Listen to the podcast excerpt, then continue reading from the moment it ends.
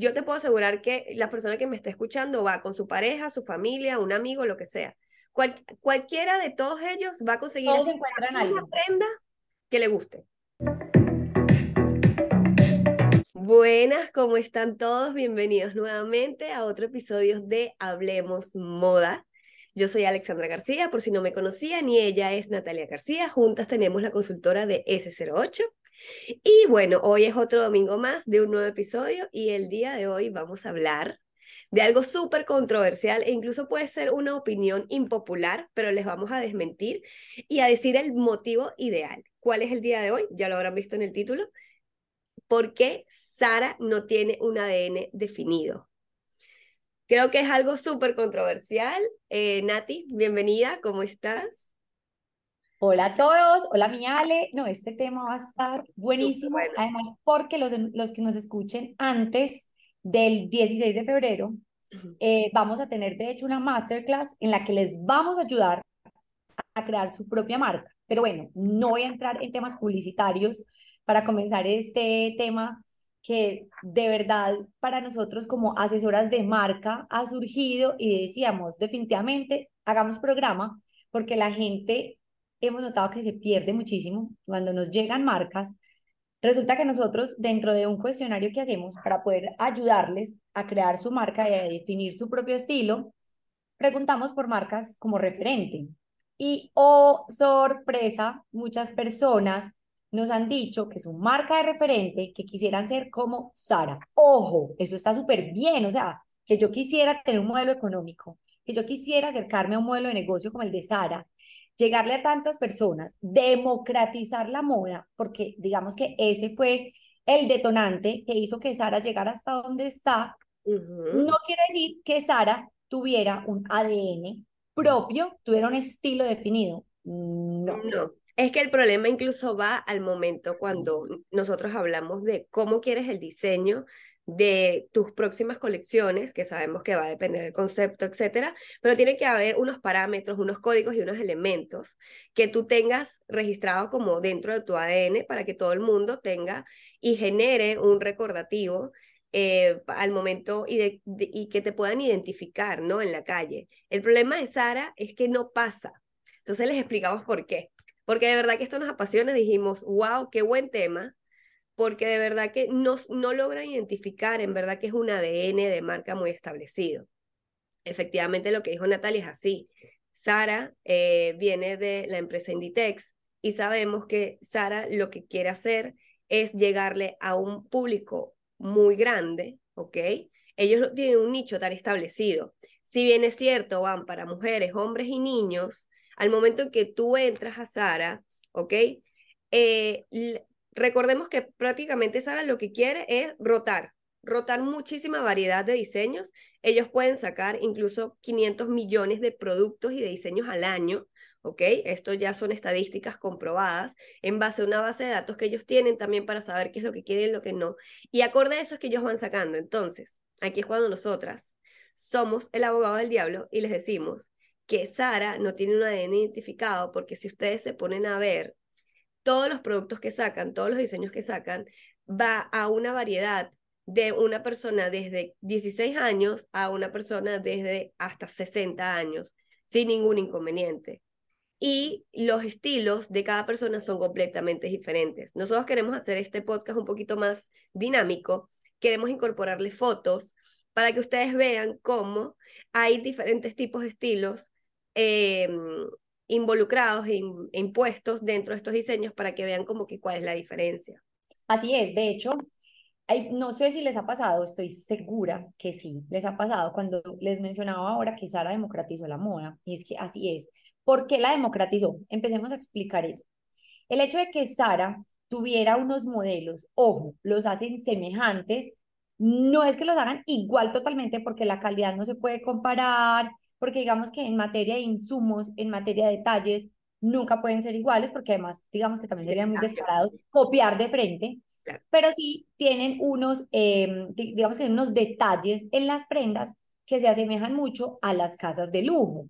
Entonces, por eso decimos que se democratizó, hizo que las prendas de carácter lujoso pudieran pertenecer o le pudieran llegar a un público masivo, porque de hecho con Sara también empezamos a ver, este, pues con Sara, con H&M, con Forever, pero hoy el tema que nos compete es el modelo económico de Sara, el, el modelo de negocio, entonces con ellos vamos a ver cómo lograron encontrar unos elementos muy semejantes al lujo, pero a precio mucho más asequible, que por muchas variables ellos han tenido que cambiar su modelo de producción, su lugar de producción que primero eran unos países donde no se hacía como políticamente correcta las cosas y que ahora producen mucho más en España y en Portugal, hace que se haya encarecido el producto. Eso no nos compete, pero sí hace parte del contexto de lo que les mencionamos, que hace que su producción, al ser más masiva, cuando se produce a gran escala y se produce con unos materiales con una calidad un poco más económica, para que no hablemos de,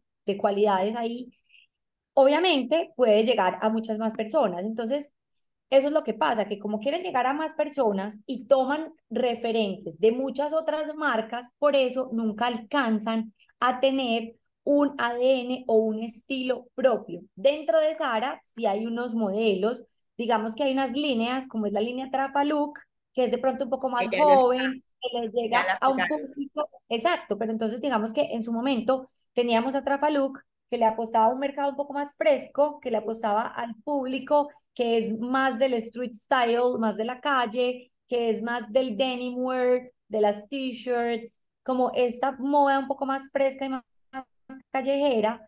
Entonces ellos, si bien es cierto, si hay, si tienen ciertas líneas, pero a pesar de que tienen líneas, no tienen factores que causen o que denoten una identidad y estilo propio, precisamente por eso, porque le quieren llegar a muchos públicos. mira, y una de las cosas que ellos le quieren llegar a muchos públicos es porque como ellos tienen tanta cantidad de diseño, ellos mandan productos a cada una de sus tiendas dos veces a la semana. Esto hace que roten muchísimo a nivel dentro de la tienda, a nivel de posición y a nivel de visual merchandising. ¿Ok? Todas las tiendas de Zara, o sea, ellos tienen un modelo vertical, todo lo hacen ellos desde los diseños hasta la fabricación, hasta luego colocar el punto de venta físico, que para ellos es su top.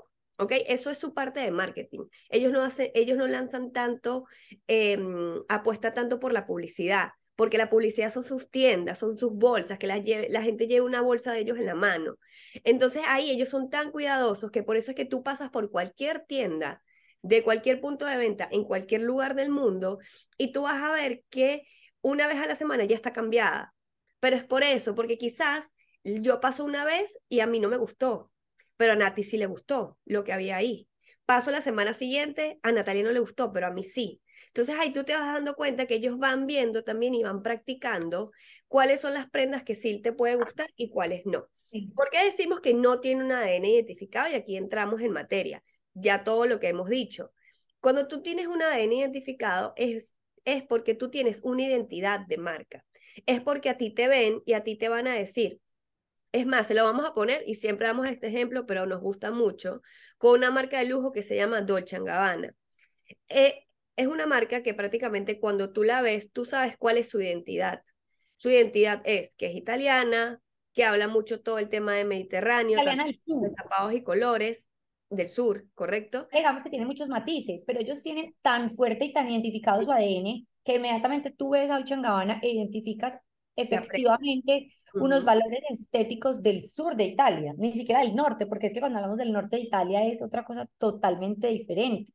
Sí, tanto los colores, los estampados, e incluso ellos le metieron como que ese elemento diferenciador también de la parte sensual, ¿no? De que sus prendas sean como que ese toque. Entonces tú ves una prenda en la calle y o un desfile sin saber a ciencia cierta que es de Dolce Gabbana y tú vas a decir, lo más probable es que ese es de Dolce Gabbana. Cosa que no pasa con Sara. Lo, estaba, lo estábamos hablando Natalia y yo y decíamos, nosotros sabemos que las prendas que vemos en la calle son de Sara, pero porque las vimos en tienda no porque la prenda se ve. Y es completamente cierto. O sea, tú no ves una prenda y tú dices, esa prenda es de Sara. Yo lo sé porque es que tiene el estilo de esta forma, porque todos los botones siempre son así y así. A veces tú lo sabes porque vas a Sara mucho o porque lo tienen muchas personas, porque se vuelve así, o sea, se vuelve masivo, se vuelve el consumo de mucha parte de la población. Y de hecho también, como para que pongamos ejemplos, lo que les mencionábamos ahora, que entonces Sara como no tiene un estilo definido, sino que hace realmente no las copias, pero reproduce algunos elementos de lujo. Entonces, por ejemplo, en las colecciones de invierno de Sara vamos a ver mucho tweed y el tweed es de Chanel. Entonces vamos a ver muchas, exacto. En, los, en las carteras vamos a ver los efectos tejidos o acolchonados de una botega Veneta.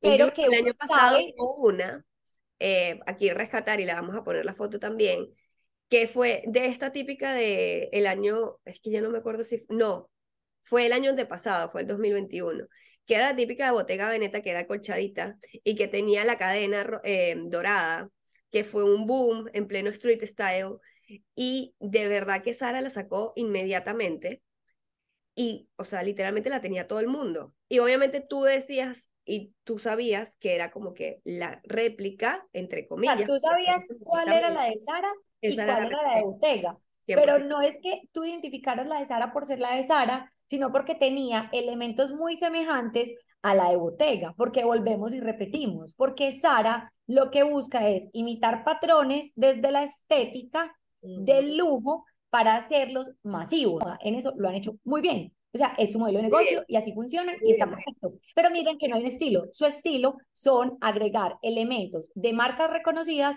a sus propias prendas. Y ahí es donde ha estado el, ahí es donde ha radicado parte de su éxito, no todo, digamos que en el tema que nos compete hoy, ahí es donde ha radicado su éxito y por eso no ha encontrado o no tiene un, no tiene un ADN definitivo. Que diga, Además que ellos adaptan todas sus.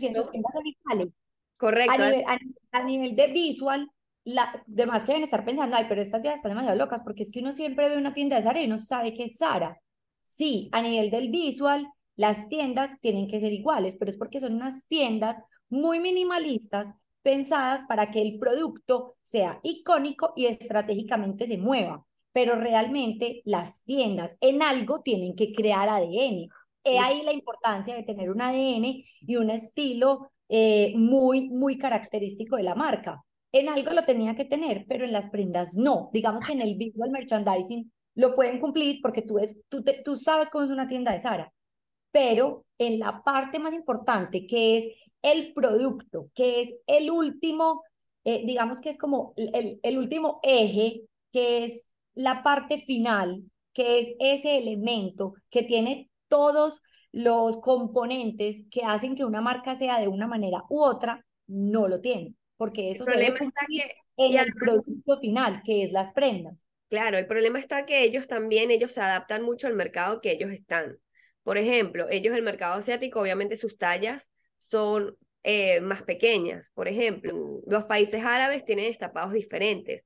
Y eso hace que obviamente ellos le lleguen, por eso es que le decimos, no tienen un ADN de marca, porque si tuvieran un ADN de marca, la, la marca, valga la redundancia, no va a cambiar tanto su estilo, no va a cambiar a nivel de estampados, no va a cambiar mucho a nivel de color, no va a cambiar mucho a nivel de diseño. ¿Por qué? Porque tienen una identidad definida. Y nosotros siempre damos los ejemplos como personas. Tú hoy eres una persona sumamente alegre y eso es lo que a ti te identifica. Eres una persona que le encanta el brillo, eres una persona que le encanta estar en tacones, pero, y, pero de repente mañana eres una persona completamente diferente este, a nivel de cambio de humor, a nivel... Entonces ahí es cuando tú dices, ok, no hay coherencia. No hay coherencia porque una persona no puede ser tantas cosas a la vez. Entonces ahí es cuando tú dices, ok, porque, y eso es lo que pasa con Sara. Yo te puedo asegurar que la persona que me está escuchando va con su pareja, su familia, un amigo, lo que sea. cualquiera de todos ellos va a conseguir una prenda que le guste. Por lo menos una cosa que no te va a pasar si tú tienes un, un estilo muy definido a nivel de marca y en verdad no te gusta, no te sientes identificado, cosa que en Sara no pasa. Entonces, bueno, esperemos que esta sea una, es una opinión impopular, lo sabemos, pero queríamos darle un punto de vista. Sé que muchos de ustedes van a decir de ahora en adelante como que tienen toda la razón, en el sentido de que es verdad, no tiene un ADN definido. Nosotras somos consumidoras de Sara igualmente. No queremos decir nada de, que sí. Como mínimo para ir a comprar básicas, como mínimo. Mínimo. O una tendencia que de repente tú sabes que va a pasar muy rápido y no sabes dónde conseguirla, tú sabes que en Sara va a estar y ya está. Entonces, de verdad que es un muy buen modelo de negocio y lo hicieron muy bien. Sí, nosotros recomendamos que no lo sigan tan a profundidad porque es que ellos son un monstruo, ¿ok? La forma en que ellos realizan moda, la forma en que ellos realizan eh, todo el tema de la producción, es de verdad que necesitas mucho capital, necesitas muchos años también de experiencia y sobre todo de análisis de información. Ellos tienen demasiados, demasiadas herramientas a su favor. Entonces, lo ideal es que tú tengas un ADN de marca sumamente definido y a partir de ahí realices todo lo demás. Pero bueno, como le había dicho Nati, el 16 de febrero, que sería el jueves que viene, correcto, esto sale el domingo, ¿sí? Em, tenemos una masterclass de cómo hacer tu ADN de marca propio, tú solita, porque sabemos que hay mucha gente que a veces no lo no quiere hacerlo. No sale que lo hayamos a hacer a nivel de contratación. Sí. O sea, no lo podemos hacer como una prestación de servicios, es uno de los servicios que tenemos.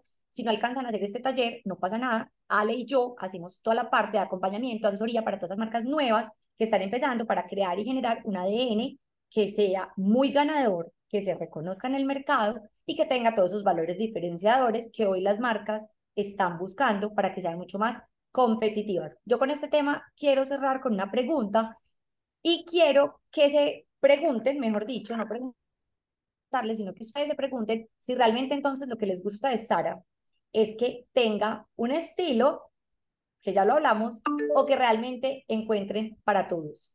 Entonces, piénsenlo. Y qué rico que hayan llegado hasta aquí. Ya saben, esto es Hablemos Moda. Nos vemos el próximo domingo. Suscríbanse, es gratuito, por favor, denle like y cualquier comentario, súper bienvenido. Un beso.